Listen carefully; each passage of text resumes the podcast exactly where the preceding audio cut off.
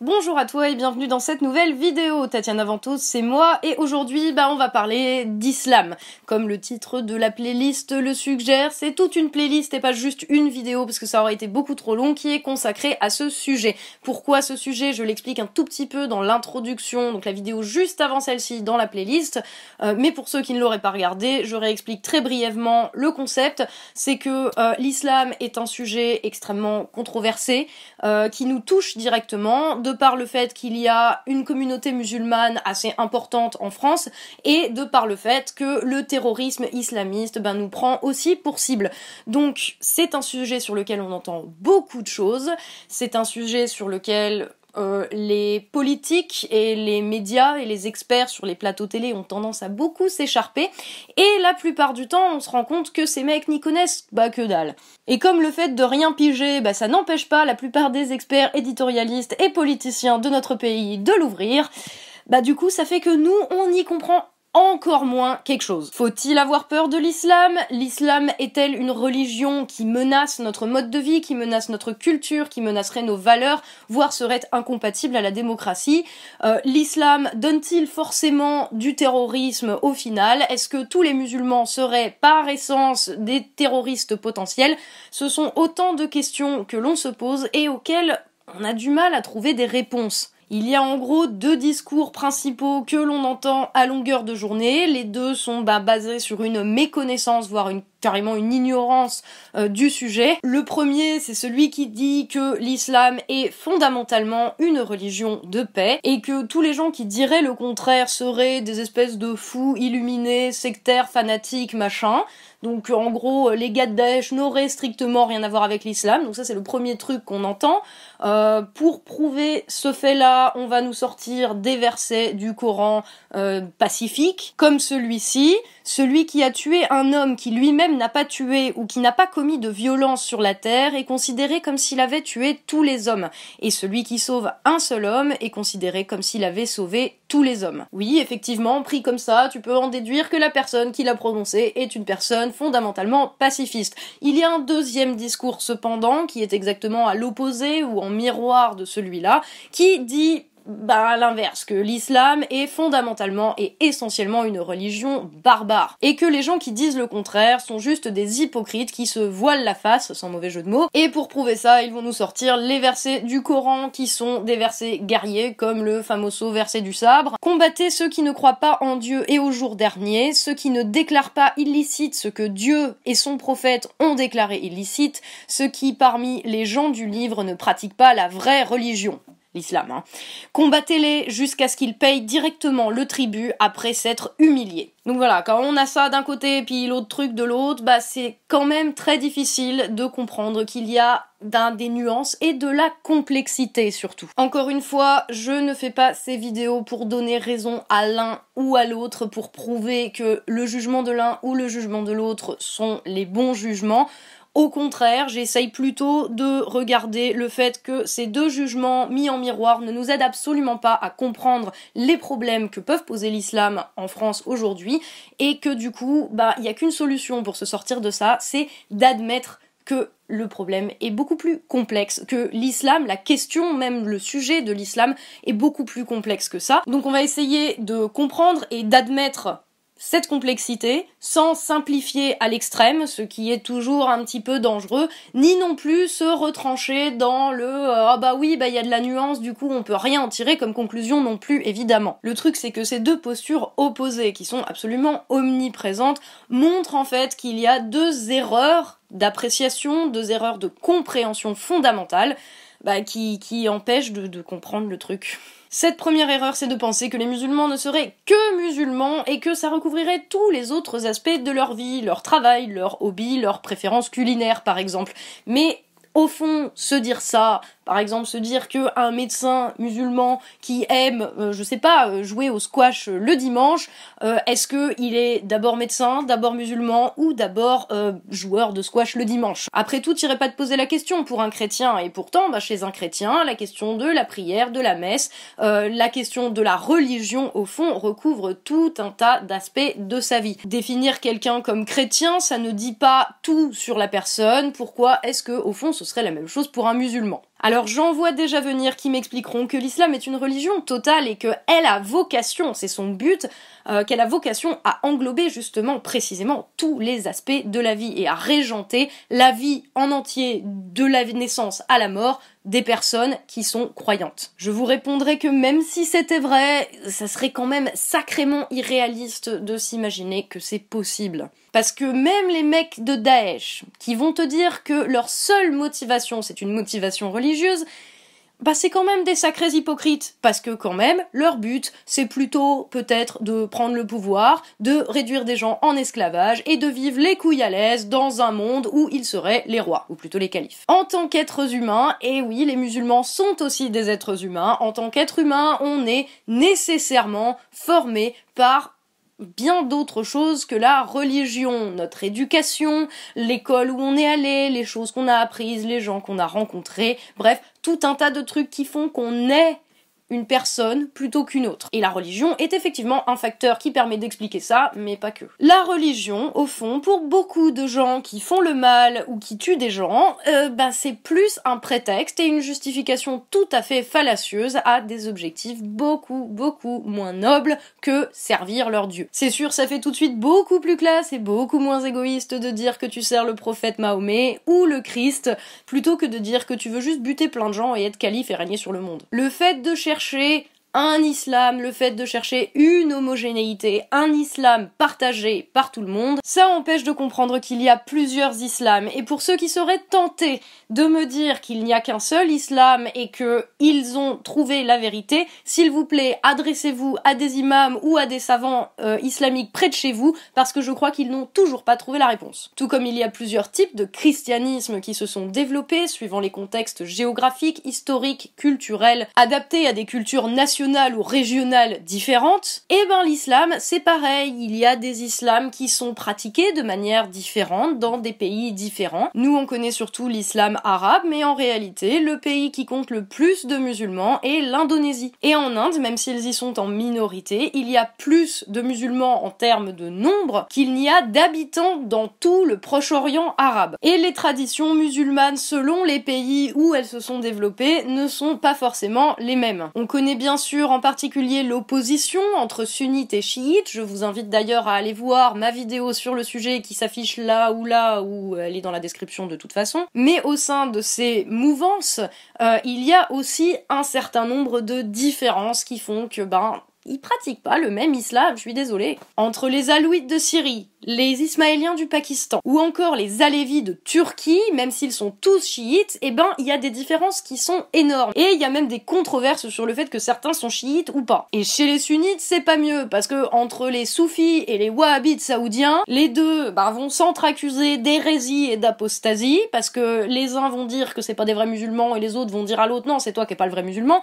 Vous voyez bien que c'est quand même super méga compliqué. Et au sein même du sunnisme, il y a des écoles de droit différentes, oui, parce que l'islam a aussi une visée politique, et ces écoles de droit, ces différentes lois ne sont pas les mêmes suivant qui les défend, et ils sont pas tous d'accord sur la loi ni même la manière de prier. Alors effectivement, pour nous, ça nous semble quand même assez éloigné, parce qu'on maîtrise absolument pas qu'il y a tout un tas de considérations culturelles, politiques, géographiques, diplomatiques à prendre en compte et que bah ça on n'en parle jamais. Donc on n'est pas au courant. Donc forcément ça nous semble un peu ouais c'est tout la même chose. De la même manière que pour quelqu'un qui habite en Papouasie Nouvelle-Guinée lui expliquer la différence entre Philippe Poutou et Jean-Luc Mélenchon ou entre le Raptor dissident et Alain Soral idéologiquement ça va quand même être compliqué pour eux de concevoir le truc, quoi. Ils sont pas dedans, c'est normal. Alors attention, hein, parce qu'il y a évidemment des points d'accord, il y a quelques trucs quand même sur lesquels tous les musulmans se retrouvent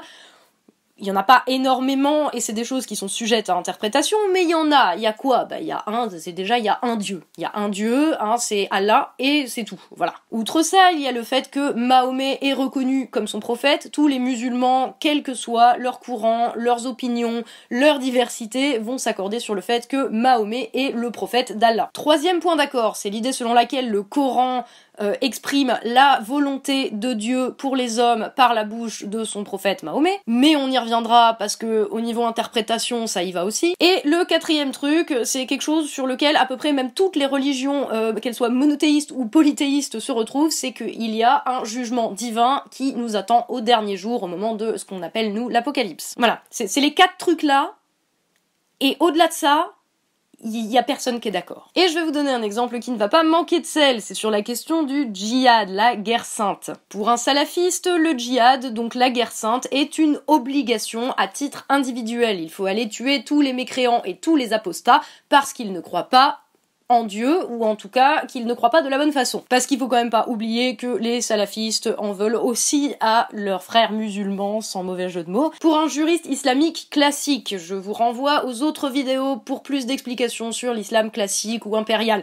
Mais en tout cas, pour eux, le djihad est une obligation qui est collective, elle ne peut être accomplie que par euh, une autorité politique légitime et pas n'importe qui qui se croit investi d'une mission quoi. Donc pour un juriste classique, le djihad est plus défensif et collectif que individuel en mode YOLO quoi. Pour un soufi, le djihad c'est carrément autre chose. Le djihad c'est une quête intérieure, c'est une lutte intérieure contre ses propres péchés, contre ses propres démons, et ça relève beaucoup plus du travail sur soi et de l'introspection que de la relation à l'autre et au monde. Alors là-dedans, qui a raison? Ben, euh, on peut se rassurer en se disant ah bah oui c'est le soufi qui a raison parce que comme ça ça nous implique pas on peut se dire que c'est euh, le djihadiste qui a saisi l'essence de l'islam, parce que même si c'est flippant, au moins on est fixé et on sait à quoi s'attaquer. Mais c'est le fait de choisir entre ces trucs-là qui est un piège. Pour les musulmans, comme pour les non-musulmans d'ailleurs. Mais pour nous, euh, le fait de choisir est un piège parce que ça veut dire qu'à partir du moment où tu dis,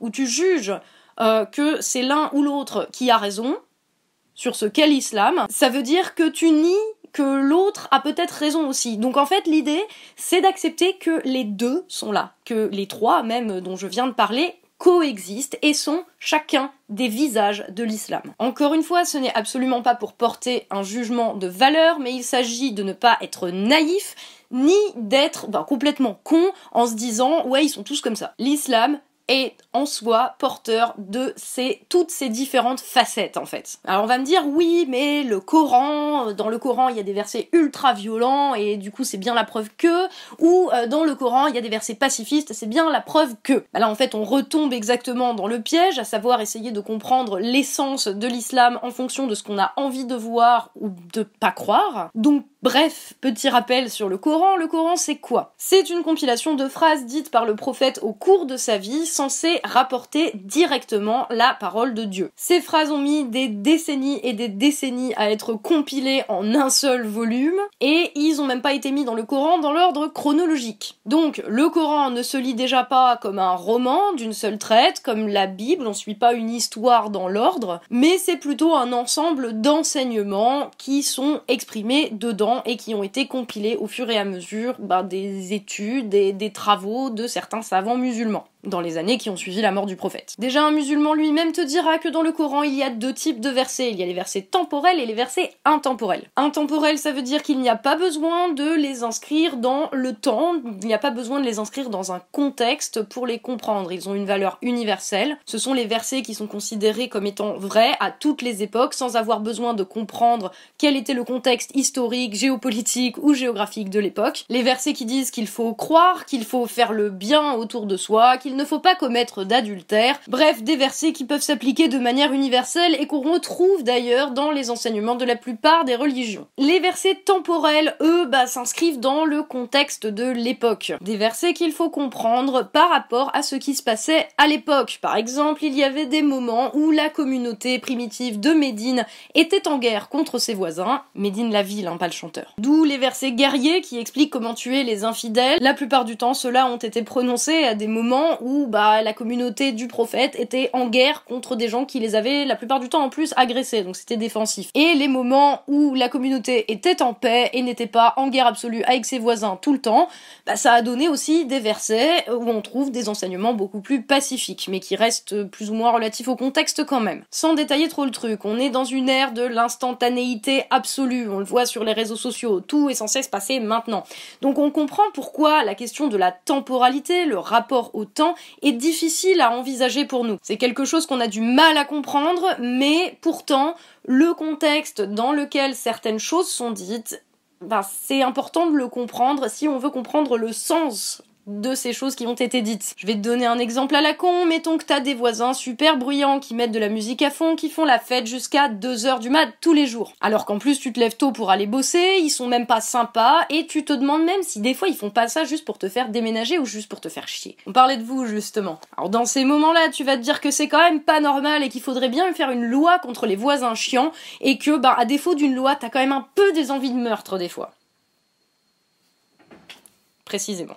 Bref, mettons que 5 ans plus tard, tu es toujours dans la même maison, mais qu'à ce moment-là, t'as des voisins qui sont aimables, qui font une fête de temps en temps, mais bon, ils préviennent, puis en plus ils sont sympas, ils t'invitent, ils te font pas chier, et tu peux dormir correctement, et être frais et dispo au boulot le matin. Et ben à ce moment-là, tu vas pas forcément avoir les mêmes opinions sur ce qu'il faudrait faire contre les voisins. À 5 ans d'écart, tu vas pas du tout tenir le même discours, et tu seras sans doute beaucoup plus axé sur la paix et la tolérance, bah 5 ans plus tard, quand t'as des voisins sympas, que 5 ans plus tôt où t'étais en guerre permanente contre eux. C'est normal. Bah dans le Coran, il y a des versets qui ont été prononcés en temps de guerre contre les voisins et d'autres en temps de paix. Donc on ne le dira jamais assez, mais le contexte est important. Et en plus ils sont tout mélangés, donc ça rend le truc encore plus compliqué, c'est-à-dire que tu vas avoir un verset euh, où ça parle euh, du moment où c'était la guerre, à côté d'un autre verset qui parle du moment où c'était la paix. Le problème chez ceux qui l'interprètent de manière littérale, même si le littéralisme est une interprétation aussi, mais on pourra revenir dessus. Que ce soit les gars de Daesh euh, ou les mecs qui cherchent à prouver par essence que l'islam est mauvais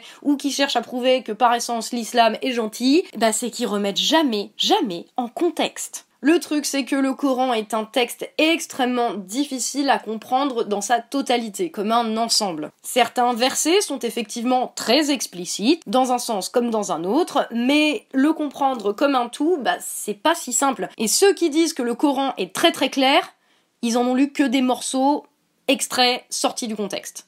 C'est pas possible. Ou alors encore qu'ils s'adressent à l'imam près de chez eux, parce que je pense que ces mecs-là cherchent des réponses. Tu, tu peux pas lire le Coran comme ça d'une traite, d'un coup, en entier, sans explication. Il te faut un guide de lecture, il te faut des interprétations, il te faut des gens pour t'expliquer ce qu'il veut dire, et c'est bien ça le problème. Pourquoi? Parce qu'il est complètement désordonné, parce qu'il y a plein de trucs hyper symboliques, il y a plein d'allusions, il y a des trucs qui se répètent, et il y a des trucs qui se contredisent. Alors attention, ne me faites pas dire ce que je n'ai pas dit, je n'ai pas dit qu'on pouvait faire dire tout et surtout n'importe quoi au Coran. Il y a quand même des trucs sur lesquels bah, tu pourras rien trouver dans le Coran qui va t'aider à prouver que t'as raison, genre si tu parles de la théorie de l'évolution ou si tu soutiens une idée polythéiste d'une religion, ça, tu pourras pas lui faire dire au courant. C'est pas non plus un truc qui va t'aider si tu cherches des conseils en management ou en marketing. Par contre, tu peux quand même lui faire dire un putain de paquet de choses. C'est un peu ça le problème en fait, c'est que souvent on se dit qu'il suffit de lire un texte pour en comprendre le sens. Mais non. Déjà avec la Bible, tu peux pas faire ça,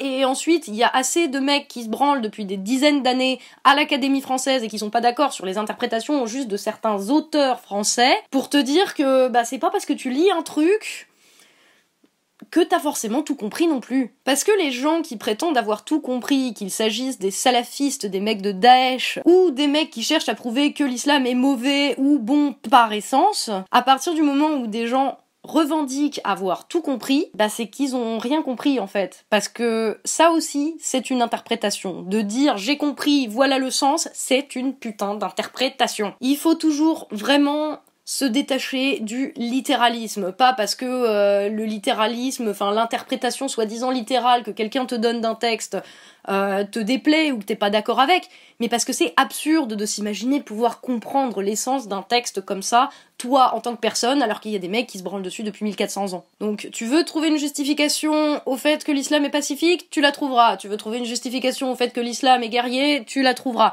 Ce qui va donner son sens à des versets qui sont contradictoires, c'est l'interprétation. Et depuis des siècles que l'islam existe, eh ben, il y a plein d'interprétations différentes qui ont été proposées. Elles existent toutes, qu'on l'accepte, qu'on l'aime ou pas, elles existent. Les interprétations qui prônent la paix, les interprétations qui prônent la guerre. Donc pour prendre les choses avec un petit peu de recul et d'objectivité, bah déjà il faut pas choisir entre laquelle te convient ou t'arrange ou arrange tes présupposés idéologiques.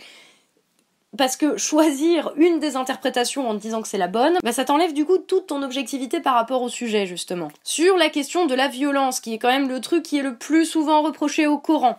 En fait, le Coran propose ce qu'on appelle un imaginaire qui fait effectivement appel à la violence. Ce qui ne veut pas dire que tu es obligé de le lire de manière violente, tu peux aussi bien le lire et le comprendre de manière totalement pacifiste. Le texte en fait n'est pas violent en soi, mais il offre la possibilité de justifier une utilisation violente de ce Coran. Je, vous avais dit que c'était compliqué. Par exemple, Nietzsche n'était pas nazi, la mythologie nordique n'est certainement pas nazie, mais les deux ont offert une disponibilité, une possibilité d'utilisation par les nazis. Est-ce que ça veut dire qu'il faut condamner Nietzsche et la mythologie nordique comme des trucs de nazis? Non. D'ailleurs, en tant que personne qui s'est beaucoup intéressée et à Nietzsche et à la mythologie nordique, bah non.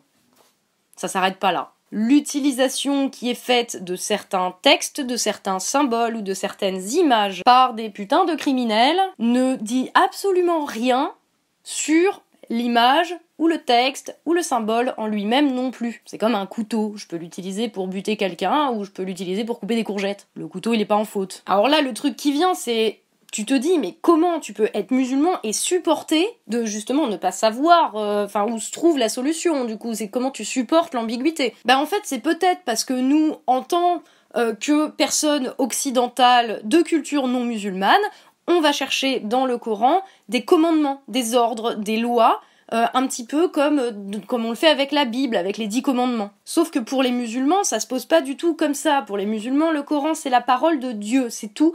Et c'est le fait de réciter, de dire les versets à voix haute qui rend Dieu présent par la présence juste de sa parole. Le truc, c'est que la Bible, ben, on la connaît que en traduction, à moins que tu lises l'hébreu ou le grec ancien, ce qui est quand même peu probable. Pourquoi l'évangile a été écrit en grec ancien à l'époque? Bah, C'est parce que c'était juste la langue la plus utilisée autour de la Méditerranée il y a 2000 ans. C'était un peu le globish de l'époque, si tu veux. Et dans la Bible, bah, c'est le fait que ça soit une traduction ne t'empêche pas de la lire et de la comprendre. Parce qu'on s'en bat les steaks dans la Bible des mots en eux-mêmes. Ce qui nous intéresse, c'est le sens et ce qu'ils veulent dire. Or, pour un musulman, bah, le texte du Coran se lit plutôt comme de la poésie, tu peux pas remplacer un mot par un autre. Ça se lit dans la langue d'origine, l'arabe, avec une musicalité, tu peux pas remplacer euh, les, mots, même s'ils veulent dire la même chose en fait. Et je vais te donner un exemple très con, si tu prends un poème de Victor Hugo. Demain, dès l'aube, à l'heure où blanchit la campagne, je partirai. Vois-tu, je sais que tu m'attends. J'irai par la forêt, j'irai par la montagne, je ne puis demeurer loin de toi plus longtemps.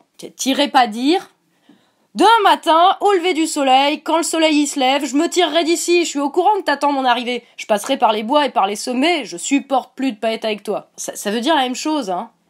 Mais tu ferais pas ça, t'irais pas réciter ça en disant regarde c'est du Victor Hugo. Tu dirais pas ça parce que déjà ça casse la rythmique du poème, c'est quand même l'intérêt du poème. Du coup c'est trop moche, puis aussi question de respect pour le mec qui l'a écrit. Bon, maintenant t'imagines en plus que le gars qui a écrit ça c'est Dieu ton dieu, peu importe lequel, euh, Odin, le monstre spaghetti volant, il y avait tout ce que tu veux. Mais du coup, t'irais encore moins changer le texte. Et pour les musulmans, en fait, c'est ça. C'est le texte qui est sacré en lui-même. Alors évidemment, c'est super je, sais que c'est super complexe à saisir tout ça parce que c'est tellement pas comme ça qu'on voit les choses et c'est tellement pas comme ça qu'on a été éduqué et c'est une manière de penser qui est complètement différente. Mais en fait, je pense que c'est aussi ça qu'il importe de comprendre le plus euh, pour comprendre le phénomène au fond. Donc ça c'était pour le Coran. En plus, alors il n'y a pas que le Coran, ça, pour compliquer encore plus les choses, c'est qu'il y a aussi les hadiths. Les hadiths, c'est quoi? C'est en gros des citations, des anecdotes sur la vie du prophète. Et pour rendre les choses encore plus simples, il y en a plusieurs dizaines de milliers. Et là où on va dire le Coran, c'est plus euh, de, la théorie, du, du principe général,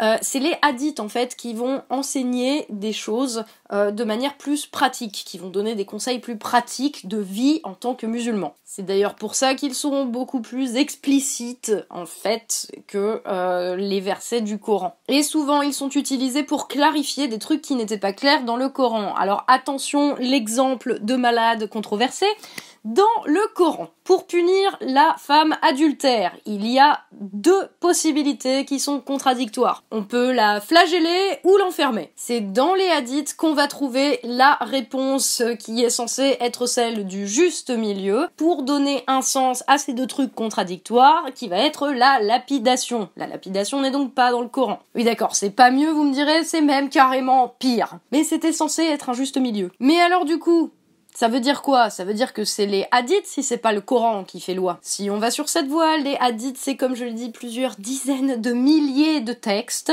avec en plus des trucs qui se contredisent encore plus que dans le Coran. Et pour rien arranger, les volumes contenant les hadiths ont été compilés à partir du 9e siècle après Jésus-Christ, donc 200 ans après la vie du prophète. Il y a énormément de savants musulmans qui, dès le début, considèrent qu'il y en a plein qui ont été écrits par des gens complètement douteux, qui ont été écrits après la mort de Mahomet, et qu'ils ont été inventés par tel ou tel prince pour justifier leur pouvoir ou justifier des politiques plus ou moins de merde. Surtout que, pour le coup, vu le poids juridique euh, vu le poids légal qu'ont les hadiths pour les musulmans, bah c'est quand même assez simple d'imaginer qu'il y en a qui ont pu en inventer pour servir leurs propres intérêts. Donc comment tu te retrouves là-dedans? Bah il y, a des experts qui passent leur vie à essayer de comprendre justement quelles valeurs ils ont, lesquelles sont vraies, lesquelles sont des inventions, en fonction des sources, est-ce qu'elles sont considérées comme fiables, enfin bref c'est le méga bordel et personne n'est d'accord là-dessus. Donc si on résume,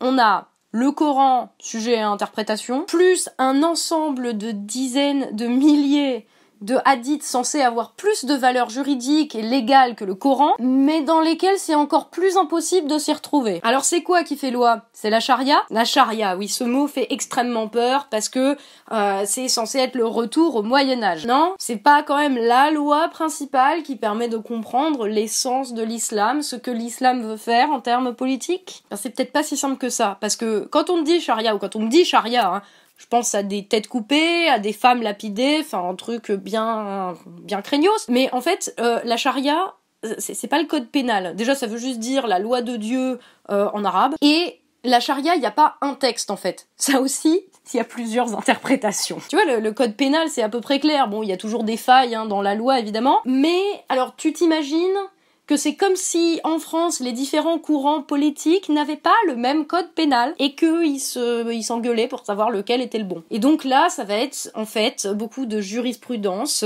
d'acception plus ou moins claire de ce qu'est le droit suivant les cas qui se sont présentés à tel ou tel endroit, à telle ou telle époque, le tout influencé par le droit des pays qui ont été conquis par la civilisation arabo-musulmane au Moyen Âge, donc le droit européen par exemple, enfin c'est non mais je, vous jure là j'en ai j'en ai marre. Je parce que si on va jusqu'au bout là, c'est juste trop compliqué. Il y a rien qui est écrit, il y a rien qui est précis et donc c'est tellement le bordel qu'on ne peut rien en tirer. Ben non. Parce que là du coup, on tomberait dans le deuxième écueil, c'est-à-dire croire que l'islam en soi n'existe pas et qu'il n'y a pas d'unicité ni d'homogénéité, ce qui n'est pas vrai. C'est un petit peu la solution de facilité de dire oh bah il y a plein d'islam, telle tradition rejette tel truc dès qu'on pose une question, donc on peut pas comprendre. C'est beaucoup trop facile hein, parce qu'il y a pas mal de gens qui disent non, l'islam en soi n'existe pas, le terrorisme n'a rien à voir avec l'islam, le problème c'est l'impérialisme occidental, la misère, la lutte des classes, où est-ce que je sais? C'est des gens qui ne vont pas admettre que la religion puisse être quand même le de quelque chose. Et ça, ça s'appelle juste de l'aveuglement idéologique. Hein. Ils nous présentent le truc en disant islam et islamisme c'est pas pareil, comme si d'un côté on avait l'islam, la religion forcément pure et bonne et pacifique et tolérante, et de l'autre côté l'islamisme, une espèce de dégénérescence, un truc dégueulasse qui vient de la religion mais qui n'a plus rien à voir avec cette religion et qui est donc de fait illégitime. Alors c'est sympa hein, parce que du coup ça montre une volonté de ne pas faire d'amalgame ça montre une volonté de séparer la majorité des musulmans, des croyants qui n'ont rien à voir avec le terrorisme, parce que si c'était le cas, on serait bien dans la merde, de les séparer bah, des salafistes et autres extrémistes et fanatiques de l'islam. Le problème, c'est que le terme islamisme, c'est une réalité qui est construite, et on y reviendra, et je vous renvoie à la vidéo qui explique la différence entre le salafisme et l'islamisme, parce que les mots sont extrêmement importants dans le contexte.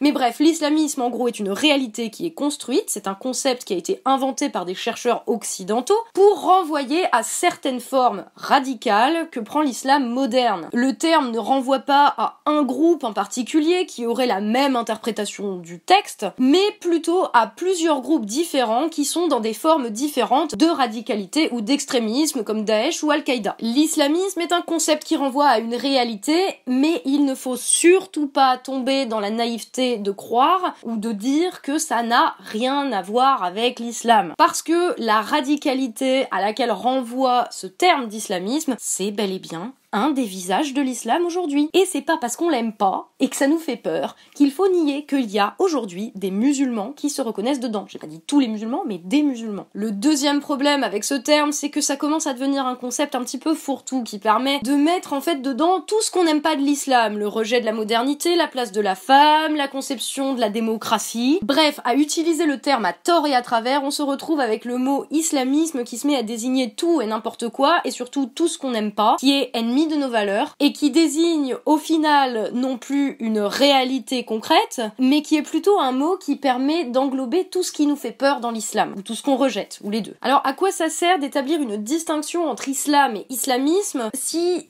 c'est de l'extérieur qu'est établie la distinction, tu vois, c'est par exemple le voile, c'est islamique ou islamiste?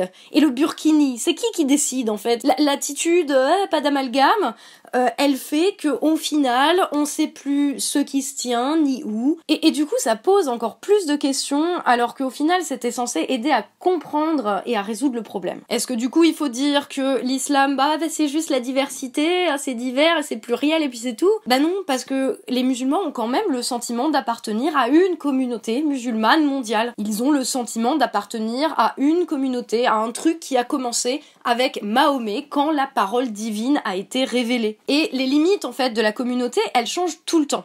Et c'est précisément les disputes sur le sens de l'appartenance à cette communauté, à où est la frontière entre la communauté et l'extérieur de la communauté, qui fait que la communauté existe. C'est le fait que justement on soit toujours en questionnement vis-à-vis de ce qui est dedans et ce qui est dehors. C'est pour ça que la communauté existe parce qu'on se pose la question sur ses frontières. Il y a un truc quand même qui est une aspiration commune de tous les musulmans, on peut dire, c'est l'aspiration au tawhid. C'est quoi le tawhid? C'est l'unicité divine. Dieu est un, on ne peut rien lui associer et on ne peut rien en dissocier. À l'image de Dieu, la communauté musulmane, elle doit être rassemblée, elle doit être unifiée, elle doit être une. Ce qui ne veut pas dire que la pluralité et la diversité au sein de la communauté n'existent pas, absolument pas, j'ai pas dit ça. Mais justement, le fait qu'il y ait des excommunications, qu'il y ait des accusations d'apostasie, d'hérésie, qu'il y ait même une expression de la part des musulmans eux-mêmes qui disent les terroristes n'ont rien à voir avec nous, les terroristes ne sont pas des vrais musulmans,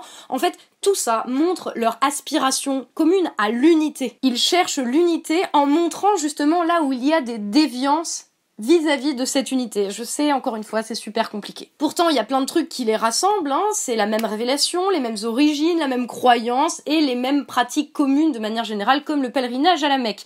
Et je vais bientôt devoir m'arrêter parce que ma deuxième lampe est en train de me lâcher. Mais pour résumer, la communauté musulmane existe bel et bien. Il y a un imaginaire qui est partagé, qui permet à des musulmans des quatre coins du monde de se reconnaître dans des images, dans des symboles, dans des pratiques qui sont revendiquées bah aussi par l'État islamique par exemple. Donc au final, on en revient au truc de départ presque, c'est que il est aussi stupide de dire que l'islam est quelque chose de bien précis que de dire que l'islam non, n'existe pas. L'islam en fait est une diversité qui aspire à être un, qui aspire à l'unité. Et c'est ça la clé de compréhension en fait de tout le reste. C'est pour ça aussi qu'aujourd'hui on est en train d'assister à une crise énorme de l'islam entre sunnites et chiites, entre différents sunnismes. Et chacun se bat pour définir l'orthodoxie, pour définir ce qu'est l'islam. L'islam est en pleine bataille pour en fait définir la bonne version de l'islam, à savoir la version qui permettra d'atteindre l'unité de la communauté musulmane. Alors c'est limite des trucs qui ne nous regardent pas finalement en tant que non musulmans, mais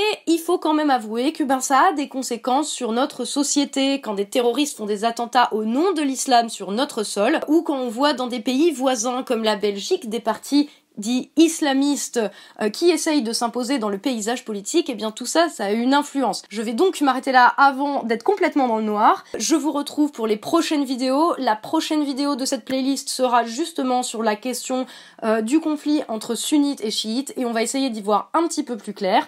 Je vous dis à tout de suite, du coup, si vous en avez le temps, sinon un petit peu plus tard, et bien sûr, prenez soin de vous.